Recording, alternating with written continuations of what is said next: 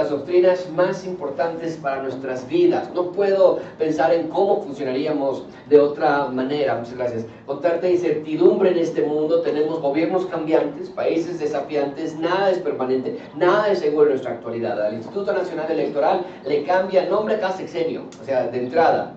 La Policía Federal o la Gendarmería, la Guardia Nacional la mueven cada de igual manera. Nuestra vida es inestable. Nuestras familias cambian, sus necesidades, las edades, nuestros propios gustos, nuestros pasatiempos, nuestras actividades, nuestro cuerpo cambia, nuestra apariencia, metabolismo, salud. Y comenzamos a ver la decadencia de nuestro cuerpo, la fragilidad de nuestro cuerpo. Vemos que nada es permanente, los días cambian, los meses, los años, los problemas cambian, los retos, dificultades. Y como si no fuera suficiente, no sabemos cuándo van a cambiar.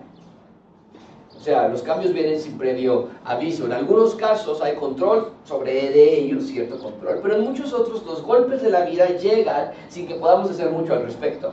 Es por eso que la providencia de Dios es una de las doctrinas más importantes que podamos aprender, porque entendemos entonces que no tenemos que resignarnos a que Dios tiene el control de alguna manera u otra y que eh, podríamos llegar a pensar, quién sabe por qué Dios está permitiendo esto, pero ni modo, tenemos que resignar. Eso no, sino que podemos aprender más bien que Dios sí tiene un propósito para nosotros y que su propósito es bueno porque su plan de instalar el reino en la tierra siempre es bueno. Muchas veces pensamos que la providencia de Dios es algo personal para nuestro bien personal, ¿es cierto? Que de alguna manera u otra lo que me está pasando Dios lo va a utilizar para que me convenga, pensamos. Pero eso no es la providencia de Dios, sino que la providencia de Dios es que entiendo que su voluntad de instalar su reino en la tierra y hacerme a mí parte de este reino es lo más importante para mí. Y que lo que estoy pasando en este momento, de alguna manera u otra, va a contribuir para que su voluntad se cumpla, para que Él se lleve la gloria, para que su reino se expanda en la tierra. Eso es la providencia de Dios, que yo pueda ser más como Cristo a través de cualquier circunstancia que estoy pasando. Es lo que estamos aprendiendo en nuestro libro de la vida de Esther o del estudio de la vida de Esther. Un libro donde no se menciona el nombre de Dios, un libro en donde no se registra ninguna oración. Es más, eh, todo lo contrario, tenemos perversidad, tenemos abusos, tenemos secuestros, tenemos lujuria y parecería que Dios perdió que se le salieron de control las cosas, que el pecado del hombre pudo más que el poder de Dios. Pero ¿qué estamos aprendiendo? Que la providencia de Dios no tiene límites. Es más, lo pongo de esta manera, Dios no es rey solamente cuando todos están obedeciéndole. Dice que lo puse de esta manera, Dios es rey cada cuando. Siempre. Y eso nos cuesta tanto trabajo, ¿verdad? Porque pensamos, Dios, ¿dónde estás en este momento? ¿No que reinas? ¿No quieres un Dios de amor? ¿No que tienes control de todo? ¿Por qué entonces estás permitiendo que esto me pase? ¿Por qué entonces estoy enfermo? ¿Por qué entonces tengo ese problema? Pero amigos, esa nunca es la pregunta que debemos hacer. La pregunta siempre es, Dios, ¿cómo puedo darte la gloria a través de cualquier circunstancia en la que yo me encuentre? Dios, ¿cómo puedo darte la gloria en esta circunstancia? Porque entendemos que Dios está en acción. Él sí está obrando y la providencia de Dios no desperdicia nada. es lo que hemos estado viendo en nuestro texto. A ver, una mujer huérfana, abusada, adoptada, presa de una tierra que no era la suya, sin tierra propia, sin familia cercana, sin nación, sin templo, sin nada, fue secuestrada para los perversos apetitos del rey de Persia, un rey malo, prevaricador, rebelde, sanguinario, cruel. Y ese hombre era el líder de este mundo. O sea, tú lees el libro de Esther y puedes pensar, no hombre, qué bueno que Dios está reinando, porque imagínate entonces cómo estaríamos. Pero ese es nuestro problema. Vemos nada más lo que nos conviene. Vemos nada más lo que queremos ver. La providencia y la soberanía de Dios no quiere decir que Dios previene todo el mal, porque recuerden, si hay mal en esta tierra es gracias a nuestra propia condición pecaminosa pero que la providencia y la soberanía de Dios no previenen todo el mal, sí lo ocupa para su propia gloria y para nuestro bien. Y eso es extraordinario. En nuestra última clase nos quedamos en que aparentemente las cosas están muy mal. Vimos que ya Esther era reina, Mardoqueo la cuidaba de lejos, estaba checándole allí de vez en cuando. Y en una ocasión, vimos la semana pasada, casualmente Mardoqueo se entera de un plan de que un par de empleados que están enojados quieren asesinar al rey y va con Esther y se lo hace saber, se investiga el caso, meten a la cárcel a los criminales, pero Mardoqueo no recibe nada, sino todo lo contrario a un hombre llamado Amán, se le premia sin más ni más, y hacen que todas las personas se arrodillen cada vez que pasa Amán. Y vimos que Mardoqueo no quiso hacerlo. Mardoqueo comete una ofensa innecesaria, inoportuna en contra de Amán, ya sea porque estaba enojado o porque no quería o por lo que fuese. El punto es que se metió en serios problemas porque las consecuencias no nada más eran para él, ahora las consecuencias eran para toda la nación. Y recuerden que vimos que Amán sobornó al rey para aniquilar a todos los judíos del mundo. Y entonces ahora Mardoqueo ha metido en problemas a toda la nación y podríamos decir, no hombre, si Mardoqueo no hubiese abierto su boca. Podríamos decir, no, si tan solo se hubiera arrodillado Mardoqueo, ¿qué te costaba? No para tanto. Podríamos decir, pero todavía, si Dios hubiera hecho que premiaran a Mardoqueo en lugar de Amán, nada de esto estuviera pasando. Pero estaríamos viendo mal las cosas. Las cosas pasan porque Dios lo permite. Y que, tenemos una frase en México, ¿no? Siempre decimos, las cosas pasan por algo. No, no, no. En este es que las cosas no pasan por algo. Las cosas pasan porque Dios lo permite. Y si Dios los permite, es para su gloria y para su voluntad. Ese es el punto principal de ese sermón. Dios quiere que entendamos que todas las cosas contribuyen a su plan perfecto. Todas las cosas contribuyen a su plan perfecto. Ahora, ese es el problema esta última frase yo puse aquí, su plan.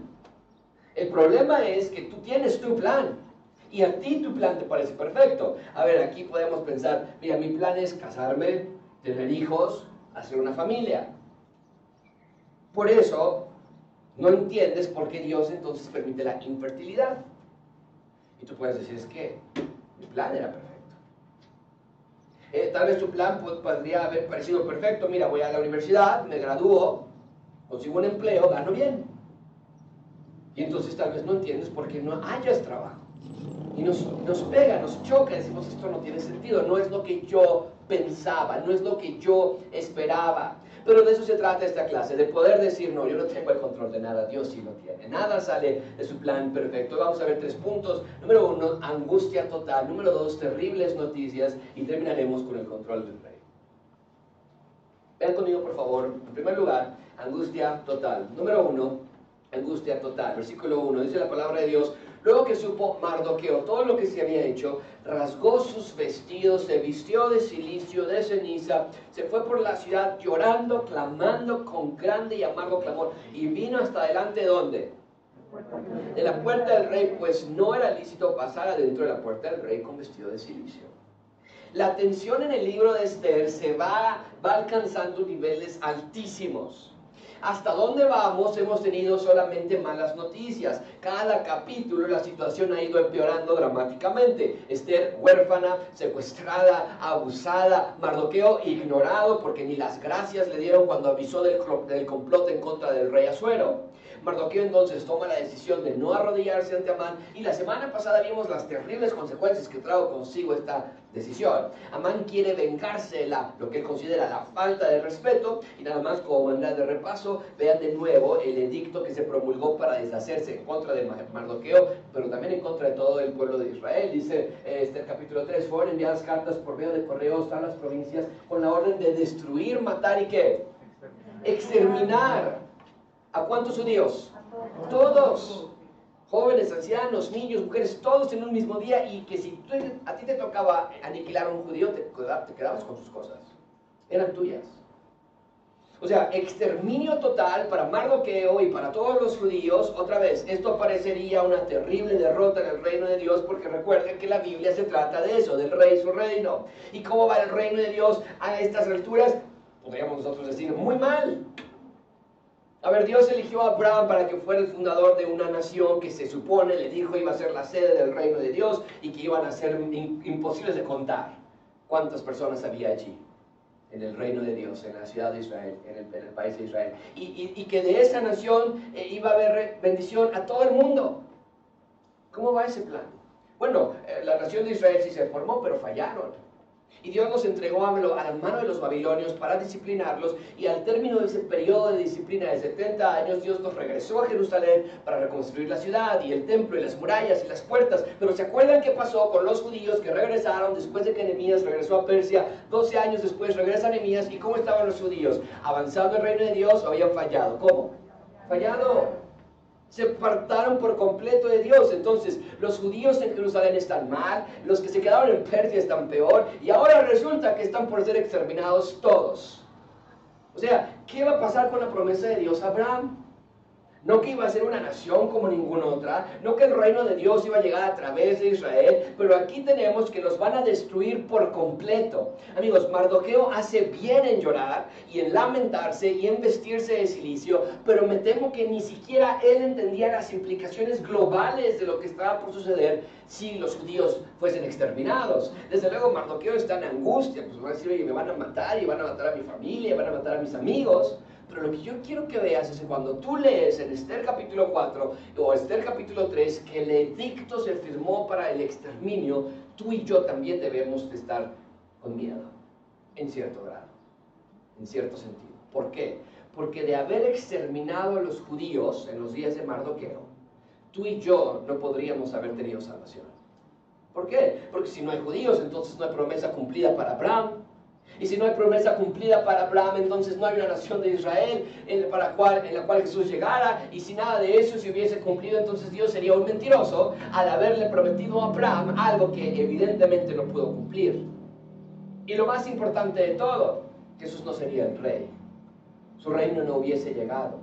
Aún estaríamos presos en el reino de las tinieblas, como dice Pablo a los colosenses. Entonces, amigos, esto es serio. Y mucha atención con esto. ¿Quién crees ¿Cuál enemigo de Dios crees que está detrás del edicto de Azuero y Amán? ¿Quién? Satanás. Satanás es el enemigo de Dios.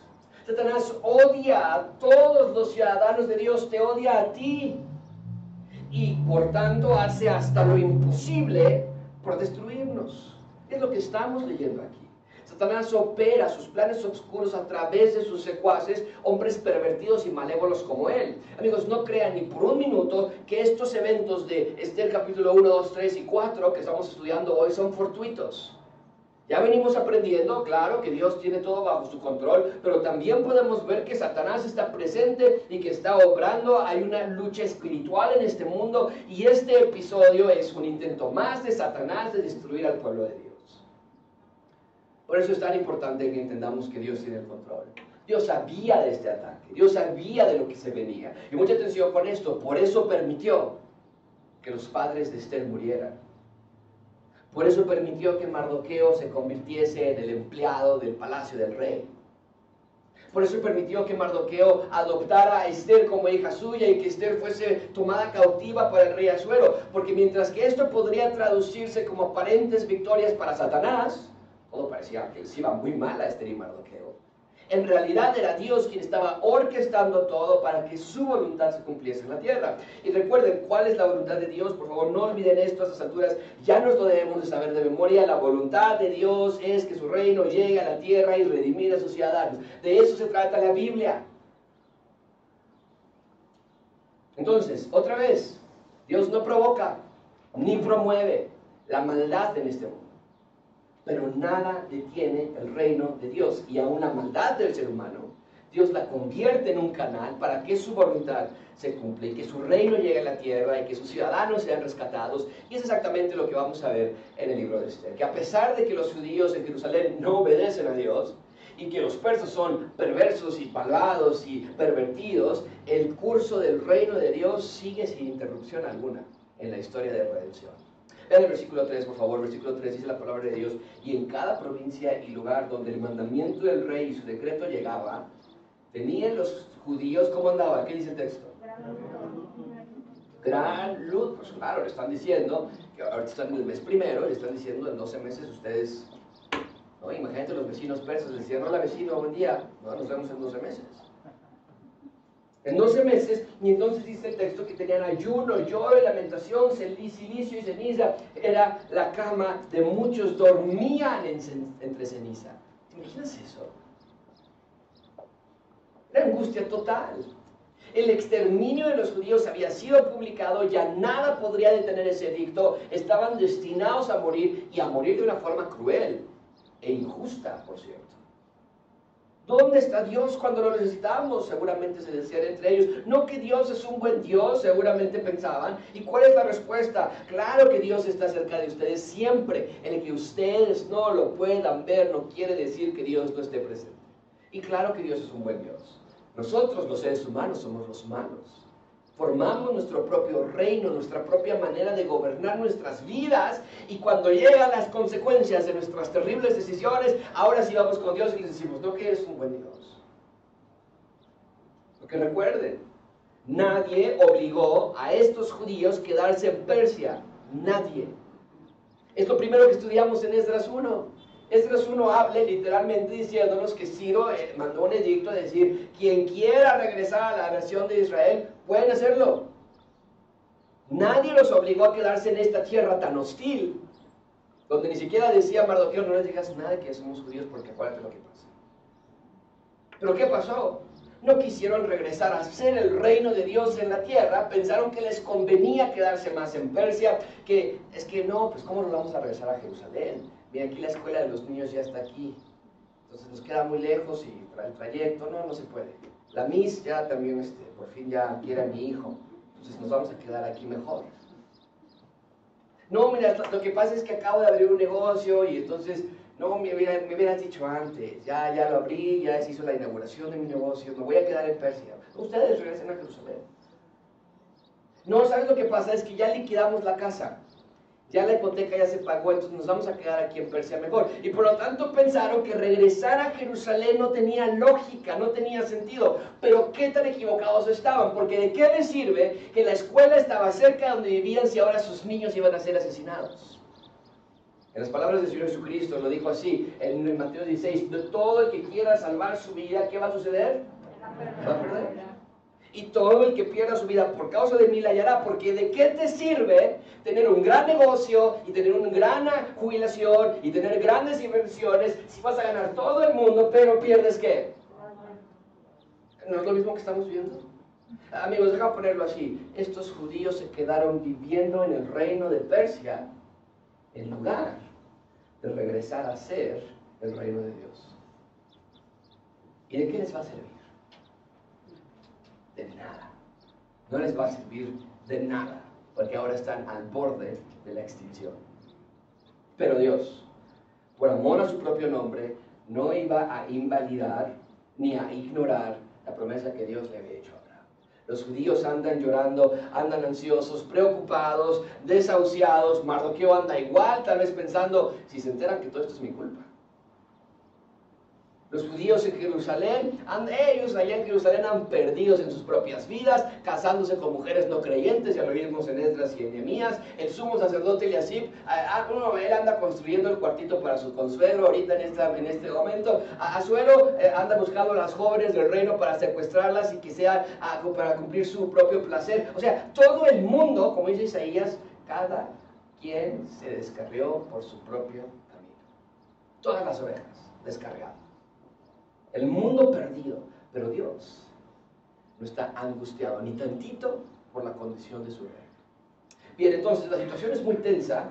Mardoqueo está en luto, afuera, en la puerta del rey, pero Esther no sabe qué está pasando. Vean conmigo versículo 4. Y vinieron las doncellas Esther y sus eunucos y le dijeron: Oye, eh, tu, papá, tu padrastro, ¿no? tu papá adoptivo está, está llorando allá afuera, está haciendo un show. Entonces la reina tuvo gran dolor y dice, no, pues llévales que se quite esa ropa, qué vergüenza, qué pena, eh, qué oso, ¿no? Eh, para vestir a Mardoqueo y hacerle quitar el silicio. Pero él dice, no, no me lo voy a quitar. Entonces Esther llamó a Atac y uno de los eunucos del rey que había puesto al servicio de ella y lo mandó a Mardoqueo con orden de qué está pasando y dile por qué se está comportando de esta manera Mardoqueo. Salió pues Atac a ver a Mardoqueo a la plaza de la ciudad que estaba delante de la puerta del rey. Evidentemente Esther no está al tanto de lo que se había promulgado, no tampoco está al tanto del peligro que ella misma corre al ser ella también judía. Bien, ahí tenemos angustia total. En segundo lugar, ven conmigo, por favor, terribles noticias. Número dos, terribles noticias. Dice la palabra de Dios, versículo 7, y Mardoqueo le declaró todo lo que le había acontecido y le dio noticia de la plata que Amán había dicho que pesaría para los tesoros del rey, a cambio de qué? Esther no sabía nada de lo que había ocurrido, pero comienza a recibir una serie de malísimas noticias. Mardoqueo comienza diciéndole que el problema es un hombre llamado Amán. Y que este hombre había ofrecido una cantidad muy fuerte de dinero al rey, pidiendo a cambio la destrucción de los judíos. O sea, no puedo imaginarme escuchar estas palabras. Ella era una judía. Y no era cualquier judía, ¿verdad? Era una judía que de primera mano había probado la amargura del dolor toda su vida. Es más, parece que es lo único que Esther conoce. Dolor.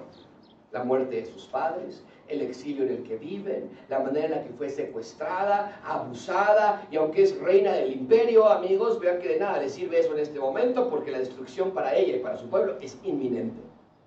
Y otra vez, quiero que vean a Dios en estas páginas. Quiero que vean que Dios ha llevado cada circunstancia en su mano. Nada sale de su control. Y yo no sé qué esté pasando en tu vida esta mañana, pero quiero recordarte que contigo es igual. No puedes ver la presencia de Dios de manera directa, de manera visual tal vez. Y tal vez pienses que Dios está en silencio y callado y olvidándote. Pero no es así, porque el reino de Dios no se mide en si lo puedes sentir o no. Él es soberano de todo lo que existe y por lo tanto Él siempre reina, lo sientas o no. Amigo, no creas que tu enfermedad se le ha salido de control o que tu problema familiar lo tomó por sorpresa. Confía en Dios y en su providencia. Y otra vez, no estoy diciendo que Dios te está mandando las consecuencias de tu propio pecado.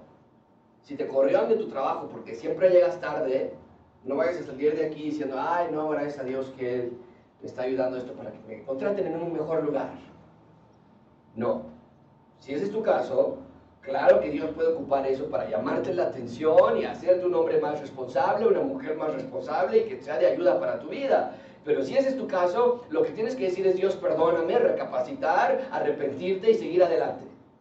Pero cuando te avisan que tu hijo tiene un problema médico, cuando te avisan a ti que tú tienes un problema crónico de salud, incurable, o cuando hay un recorte de personal en tu trabajo y te toca a ti, sin que tú lo hayas buscado, que sepas que puedes confiar en Dios. Y no es una fe ciega, sino es una fe informada. Vean conmigo este pasaje. Jesús lo dijo así en Mateo 25. Por tanto les digo, ¿qué? ¿Cuál es la orden de Señor Jesucristo a nosotros? Que dice, no os afanéis por vuestra vida que habéis de comer o que habéis de beber, ni, pues, ni, por vuestro cuerpo que habéis de vestir. No es la vida más que el cuerpo, el alimento más, eh, no es la vida más que el alimento y el cuerpo más que el vestido. Ahora vean conmigo el versículo 26. Yo nunca lo había visto así, pero Dios nos da ahora dos pruebas clarísimas de su reinado. Dice el versículo 26, vean, observen, miren. Es una orden que tú y yo tenemos que acatar todavía. Y cuando vas al parque, cuando sales a la calle y ves pájaros, tienes que recordar esta verdad. Es una orden. Te estoy diciendo si quieres. Cada uno de los que está sentado esta mañana tiene la orden de salir a buscar pájaros, aves. ¿Para qué? Dice, vean las aves del cielo, no siembran, ni ciegan, ni recogen en graneros, y vuestro Padre Celestial las alimenta. ¿No veréis vosotros mucho más que ellas? ¿Y quién de nosotros podrá, por, mucho que se afane, afane, añadir a su estatura un codo? Y por el vestido, ¿por qué os afanáis? Considerad, es la siguiente orden. Vean las aves, vean los lirios del campo, cómo crecen, no trabajan, ni hilan, pero os digo que ni aun Salomón con toda su gloria se vistió así como uno de ellos. Así que, si la hierba del campo que hoy es y mañana se echa en el horno, Dios la viste así, ¿no hará mucho más a vosotros eh, lea conmigo las últimas cuatro palabras que dice. Eh, ¿Puedes ver lo que está diciendo el Señor Jesucristo? Nuestra fe en que todo lo que ocurre en nuestro alrededor es permitido por Dios no es una fe ciega. No tienes que andar diciendo, pues quién sabe quién se traerá Dios ahora. ¿Quién sabe qué estará planeando con esto que está permitiendo pasar? Nuestra fe no es una fe ciega, sino que Dios nos da, Dios nos da dos da dos simples y súper accesibles maneras de recordar que Dios es rey y que todo está bajo su control. Mira las aves, mira las flores, mira los lirios, mira las plantas del campo. Y cuando las veas, Lejos de decir, qué bonita está esta orquídea, qué bonita está este girasol, no, las rosas es mi planta favorita. Lejos de decir eso, lo primero que tienes que entender es, las flores no se mandan solas, las aves no crecen solas, no se mandan solas, Dios cuida de ellas. Si con estas dos simples ilustraciones, dice el Señor Jesucristo, no entiendes y dudas del reinado de Dios en tu vida, entonces Jesús dice, tu problema es falta de fe. Porque te estoy dando los elementos más básicos para que hasta un niño pueda entender que las plantas y las aves no crecen ni se mandan solas. Si con esas dos simples ilustraciones aún dudas de Dios, entonces tu problema es falta de fe. Gracias abundante sea en el reino de Dios. Y ser ciudadano del reino de Dios, ser ciudadano del reino de Dios quiere decir que confías en el reino. No ciegamente, sino que lo observas en la creación. Y te das cuenta que Dios va a tener cuidado de ti también. Esa es la voluntad de Dios para ustedes. Y mientras ustedes son el reino de Dios en la tierra, recuerden que nada sale del control de Dios en sus vidas. Nada. Confía en el rey. Bien, entonces llegan estas malísimas noticias a este acerca del exterminio, pero Mardoqueo no solamente le mandó terribles noticias, también aprovecha el mensajero para hacerle una arriesgada petición. Vean conmigo versículo 8. Le dio también la copia del decreto que había sido dado en Susa para que fuesen destruidos a fin de que la, le mostrase Esther y se lo declarase. Y le encargara que fuese ante el rey a suplicarle y a interceder delante de él. porque eh, mucha atención y lo puse subrayado. Le, está pidiendo a Mardoqueo ir al rey a suplicar y a qué. Esas palabras son increíbles. Suplicar, interceder. Suplicar, interceder. Entonces vino Ataque y le contó a Esther las palabras.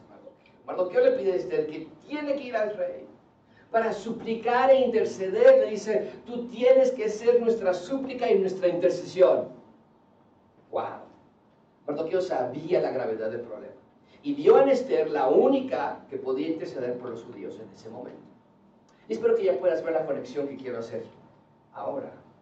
A lo largo de las escrituras, nosotros vemos a figuras que funcionan como precursores de Jesús, nuestro gran rey. Y cada una de estas figuras apuntaban hacia una cualidad de nuestro rey. A si nosotros leemos la Biblia y queremos encontrar en Moisés o en Josué o en David o en alguien, ay, mira qué bonito Moisés, que su mamá lo, cuidó y qué padre, ¿no? Y hay que ser también valientes como Moisés o como Josué. Eh, nada de eso es verdad. Claro, hay virtudes que podemos aprender. Pero la historia que nos está dando Dios es mucho más profunda de esa. Empezamos por, y tenía yo en mi lista una lista de 10 nombres, pero obviamente no caben en toda la pantalla, en los circulitos. Pero empezamos con Moisés, y Moisés funciona como el libertador. Él lleva al pueblo de Israel libre de Egipto y nos apunta a, Jesús, nuestro gran rey. Cada una de estas figuras nos apunta a una de esas funciones. Moisés es quien libera, Josué es quien conquista. Josué nos da la imagen del conquistador y nos dice, nos está apuntando que Jesús nuestro gran rey sería un conquistador, un libertador. Y Josué representa esa figura de conquistar la tierra prometida. Después llegamos con David. Y él tiene la función de rey, un hombre conforme al corazón de Dios. Y ya nos está apuntando que el gran rey, el gran Mesías sería libertador y conquistador y sería rey. Y después llegamos con Esdras, que lo estudiamos hace poco tiempo. Y Esdras era el gran sacerdote, el sacerdote de Israel, el que vino a traer la ley de Dios y le enseñó al pueblo y la, y la explicó al pueblo junto con los levitas. Y tenemos a Esther ahora. Y Esther funciona en la, en la oficina o como, eh, como, como intercesora en todas estas cualidades. Y de, nuevo tenía a Salomón como el hombre sabio que nos apunta hacia la sabiduría del Señor Jesucristo. Y, y, y, tenía grandes otros, otros líderes ahí que hemos visto y cada parte del Antiguo Testamento nos apunta hacia nuestro gran rey. Entonces vean cómo es que Dios siempre enviaba la persona adecuada para que el reino de Dios se instalara en la tierra, pero vean que ninguno de estos líderes que están aquí eran enviados de Dios para que avanzara el reino de Israel. No, no, no. Cada uno de estos líderes eran enviados de Dios para que avanzara el reino de Dios a través de Israel. Y con nosotros es igual. Mucha atención con esto que estoy por decir. Cuando hablo de la providencia de Dios en tu vida, no estoy diciendo que todo lo que te pasa es para que te vaya bien personalmente de alguna manera u otra. A ver si pensamos, de nuevo, ¿cuántos de nosotros hemos dicho o escuchado frases como esta? ¿qué crees, mamá? No me dieron mi trabajo, no me dieron ese trabajo, eligieron a alguien más. Y como mamás, papás, ¿qué decimos? Ah, hijito, es porque Dios tiene lo mejor para ti. ¿Cuántos de nosotros hemos escuchado cosas como, ¿qué crees, mamá? Me votó ese novio. Ah, es porque Dios tiene uno más guapo para ti. Te Ah, este, no, no, me ha dado casa Dios aún, seguimos rentando, no me ha aprobado el crédito. Ah, es porque Dios te quiere dar una casa más grande. Tú espérate, tú te enfeas, todavía somos supersticiosos en decir cosas así. Dios, eso no es la providencia de Dios. Esos son los deseos de tu carne, de tus ojos y la vanagloria de tu vida. Hay que llamar a las cosas por lo que son. Eso no es la providencia de Dios en tu vida. La providencia de Dios es que Dios determina que todos los eventos en tu vida son para su gloria y para la expansión de su reino. Ahora, esto no quiere decir que nosotros salimos sobrando y que no le importamos a Dios. Pero tenemos que entender que es precisamente la gloria a Dios lo que me va a hacer a mí plenamente feliz. Te lo pongo de esta manera, a ver si ustedes pueden entender lo que quiero decir. El asunto no es, Dios, si tú me dieras un esposo o una esposa, yo sería tan feliz. Dame un esposo una esposa para ser feliz. El asunto más bien es Dios. Si tú te llevas la gloria en mi soltería, entonces eso me hace feliz. ¿Puedes ver la diferencia? Hey, si, Dios, si Dios me diese una casa, yo sería tan feliz. No, si Dios se lleva la gloria nosotros rentando, entonces eso me hace a mí feliz. Es lo que estamos viendo en Esther. Dios no hizo que todas las tragedias cayeran sobre Esther, pero sí hizo que todas las tragedias contribuyeran para el cumplimiento de su voluntad. Y su voluntad es todo lo que necesitamos en nuestras vidas, no más, no menos. Dios no hizo que Mardoqueo fuese necio en no querer arrodillarse, ni mucho menos hizo que Azuero fuese tan pervertido en secuestrar a todas las jóvenes del reino. Pero Dios toma esas tragedias humanas y las usa para que su voluntad se cumpla. ¿Y cuál es su voluntad? Otra vez, que su reino se instale en la tierra y que sus ciudadanos sean rescatados. Bien, entonces Mardoqueo le manda estas noticias a Esther y le ruega, le dice, por favor intercede, suplica por el pueblo de Israel. ¿Cuál es la reacción de Esther ante esta petición? Vean conmigo, pobrecita Esther, dice versículo 10, entonces Esther dijo a que le dijese a Mardoqueo, todos los siervos del rey y el pueblo de las provincias del rey saben que cualquier hombre o mujer que entra al patio interior para, hacer, para ver al rey sin ser llamado, una sola ley hay respecto a esa persona, muerte, lo van a matar. O sea, aquel que el rey extendiera el cetro, si alguien dice, entra sin permiso y el rey extiende su cetro, entonces se salva. Va a vivir, va a vivir, pero yo no he sido llamada para ver al rey en estos 30 días. Y dijeron a Mardoqueo, estas las palabras de Esther. ¿Qué contesta Esther? Le dice, Mardoqueo, ¿estás loco? No puedo entrar sin permiso a ver al rey. Eso, eso significaría mi muerte segura. O sea, la vida de Esther corría peligro de entrar a la presencia del rey. La sentencia era una muerte. Y si algo sabe Esther, en su propia historia dice, mira, Mardoqueo, no me pidas esto. Si de por sí yo tengo mala suerte siempre, no, hombre, yo voy a agarrar la puerta y ya van a venir los soldados, ni voy a poder abrir, mi suerte no es, la suerte no está de mi lado. Entonces no se quiere arriesgar. Esther dice inicialmente, yo me voy a quedar en una posición neutral, yo dejo que las cosas continúen en su rumbo y, y Esther va a aprender que la vida no se trata de suerte, sino de la providencia de Dios. Finalmente vean conmigo, número 3, la providencia del rey. La providencia del rey. Versículo 13, dice la palabra de Dios, entonces Mardoqueo dijo, entonces dijo Mardoqueo que respondiesen a Esther, no pienses, mucha atención esto, no pienses que escaparás en la casa del rey más que cualquier otro. ¡Wow! ¿Qué palabras tan sobrias le manda a decir Mardoqueo? Esencialmente Mardoqueo le recuerda, no te olvides que tú también eres judía. Y la primera que va a caer en este dicto eres tú. Mardoqueo le dice, tú corres más peligro si te quedas callada. ¿Por qué? Porque si te quedas callada, tu muerte está asegurada. Pero si hablas, por lo menos tendríamos la esperanza de que algo sucediese. Vean lo que Mardoqueo agrega. Dice, porque si callas absolutamente en este tiempo, respiro y liberación, vamos a ver todos juntos en voz esta parte, me encanta este versículo, todos juntos dice, respiro y liberación vendrá de alguna otra parte para los judíos, mas tú y la casa de tu padre Es increíble, eh, porque sin decirlo abiertamente, Mardoqueo tiene toda la fe de que los judíos no van a ser exterminados. Dice, Esther, yo no tengo duda de que los judíos no van a ser exterminados. Tú corres el peligro porque tú eres la figura pública más importante de, de Persia y eres judía. ¿Con quién crees que van a empezar a matar a los judíos si no con la reina de Persia? Si tú te decides callar, entonces la salvación para Israel va a venir de otra fuente, de otra manera. Pero si tú callas, tú y tu familia van a aparecer.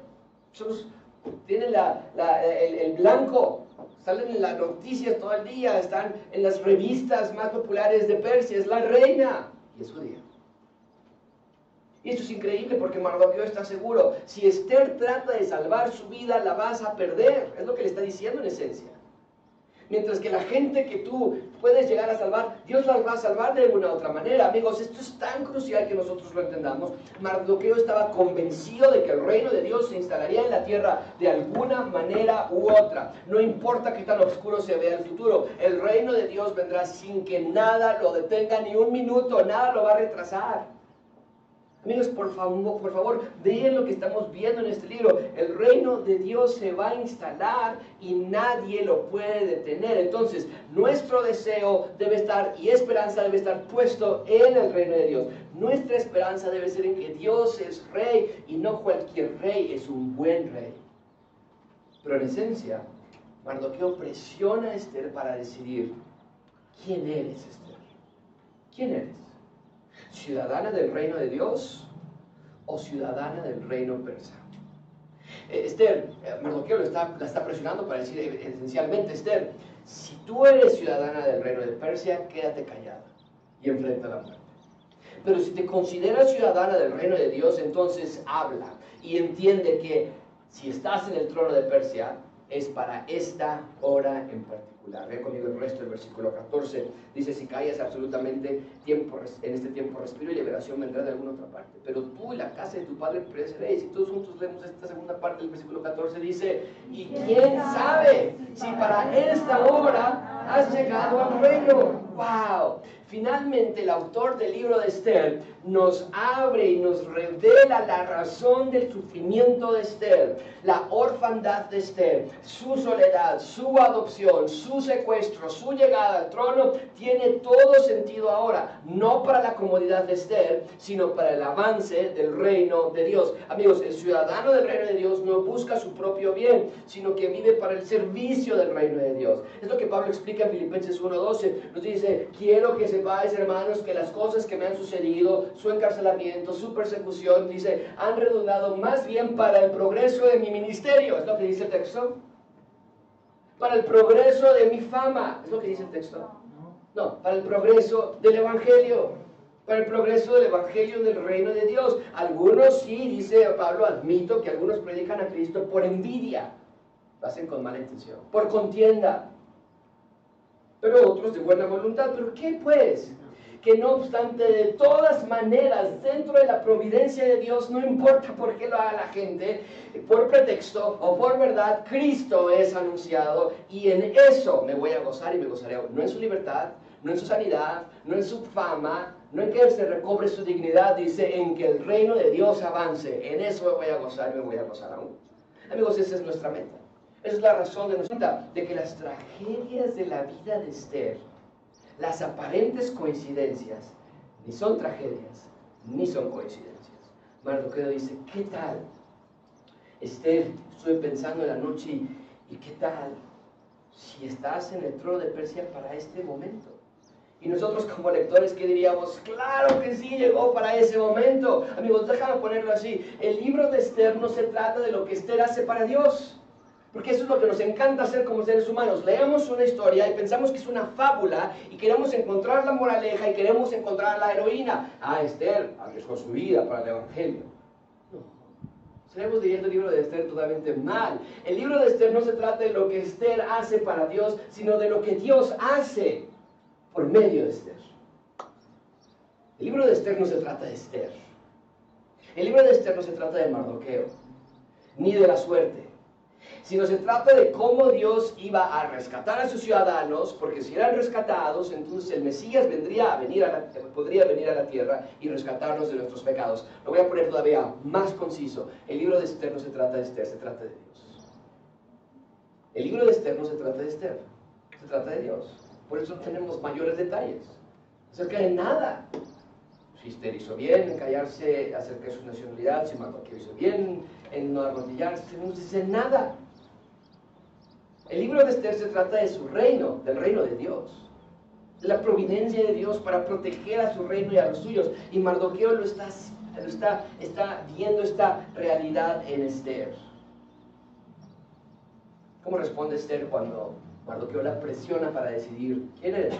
¿Ciudadana del reino de Dios o ciudadana del reino persa? ¿Qué contesta Esther? Vean conmigo versículo 15. Y Esther dijo que respondiesen a Mardoqueo. Ve reúne a todos los judíos que sean en Susa y ayunad por mí. Y no comáis ni bebáis.